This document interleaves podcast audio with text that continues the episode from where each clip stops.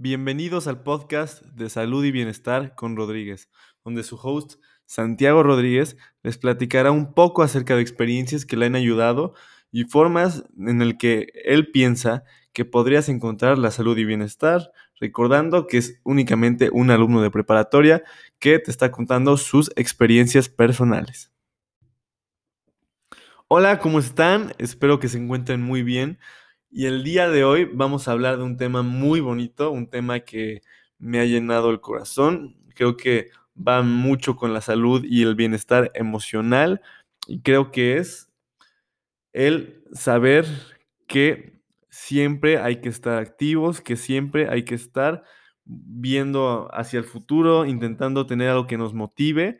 Este, en estos días, en estos últimos meses, yo he estado yendo con mi abuela. En estos días con mi abuela me gusta pasar tiempo con ella y le he estado dando clases de tecnología. En estas clases de tecnología creo que hemos aprendido mucho los dos. Al principio de la cuarentena, ella no sabía este, qué era WhatsApp, cómo mandar un mensaje, cómo tomar una foto.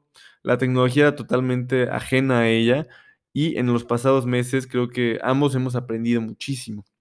En uno de estos aprendizajes que para mí ha sido muy importante, ella me dijo una frase que me marcó, que fue, pues ya que, ¿qué significa pues ya que y por qué se las comento?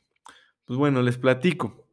Mi abuela tiene 85 años y está perfecta, se siente bien, está saludable. De hecho, ella hace algunos años, hace casi 10 años, tuvo cáncer y estuvo cerca de la muerte, pero ahorita es todo lo contrario, ella está muy feliz, está muy saludable y les quería platicar un poquito acerca de cuál es este secreto para que ella esté tan saludable, tenga un bienestar, tanto físico como emocional. Bueno, les platico, mi abuela es una persona sumamente activa. ¿A qué me refiero con activa? Mi abuela tiene clase de baile, la clase de baile obviamente la mantiene activa y ahorita con la pandemia, dentro de lo que cabe, la hace en Zoom.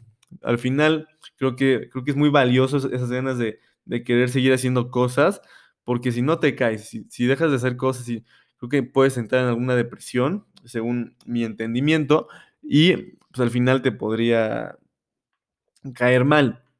Mi abuela también toma por Zoom, tiene un club de lectura con, otras señoras, y ahora repito, el club de lectura y el, grupo de baile son, es, pura gente mayor, pero junta pura gente mayor con ganas de, de moverse, de pasársela bien. Entonces mi abuela en su clase de zumba se mantiene bien, se mantiene físicamente activa, también sale a caminar constantemente. Digo, obviamente camina poquito porque hay que tener en cuenta que tiene 85 años, pero eso, eso la hace ser una persona muy saludable. Ahora, regresando al, a lo que ella me había platicado, el pues ya que, ella me dijo, pues es que ni modo que a mi edad me caiga y diga, ¿para qué me maquillo? O pues ya que, ¿por qué me pongo guapa, ¿por qué me compro este jabón bonito? ¿Por qué me compro esta camisa que me gustó? ¿O estos tenis que me gustaron? ¿O por qué?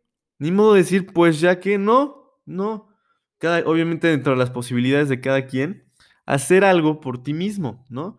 No necesitas ser económicamente, pero el hacer algo por ti mismo puede ser desde caminar, desde ponerte a estudiar, desde comprarte algo que te guste, no importa si es un helado o es una bolsa, algo, sea lo que sea, el tratarte a ti mismo, quererte a ti mismo, sobre todo a una edad cuando las cosas son complicadas, cuando a lo mejor a veces te duelen las piernas, te duelen los brazos, tiemblas, pero el quererte tanto que, que digas, hoy voy a hacer esto, voy a hacer lo otro para mantenerme bien, para mantenerme activo, Creo que es algo sumamente valioso y algo que le he aprendido a ella.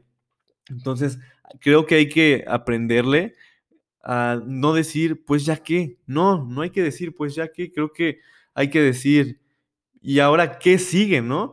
Hay que ver hacia adelante, no importa si tenemos 10 años o 99, creo que el ver hacia adelante y, y siempre tener algo que te emocione, no importa si es un evento, si es que vas a ver a alguien, si es ir a tomar un helado, como ya había dicho, si es que vas a jugar un deporte, si es que vas a ver algo, si es que vas a leer un libro, aprender alguna cosa nueva, sea lo que sea, creo que el tener algo que te motive a seguir adelante, aunque sean pasos chiquitos o sea algo, algo importante, creo que eso, eso nos mantiene vivos y eso nos hace quitar el pues ya que, ¿no?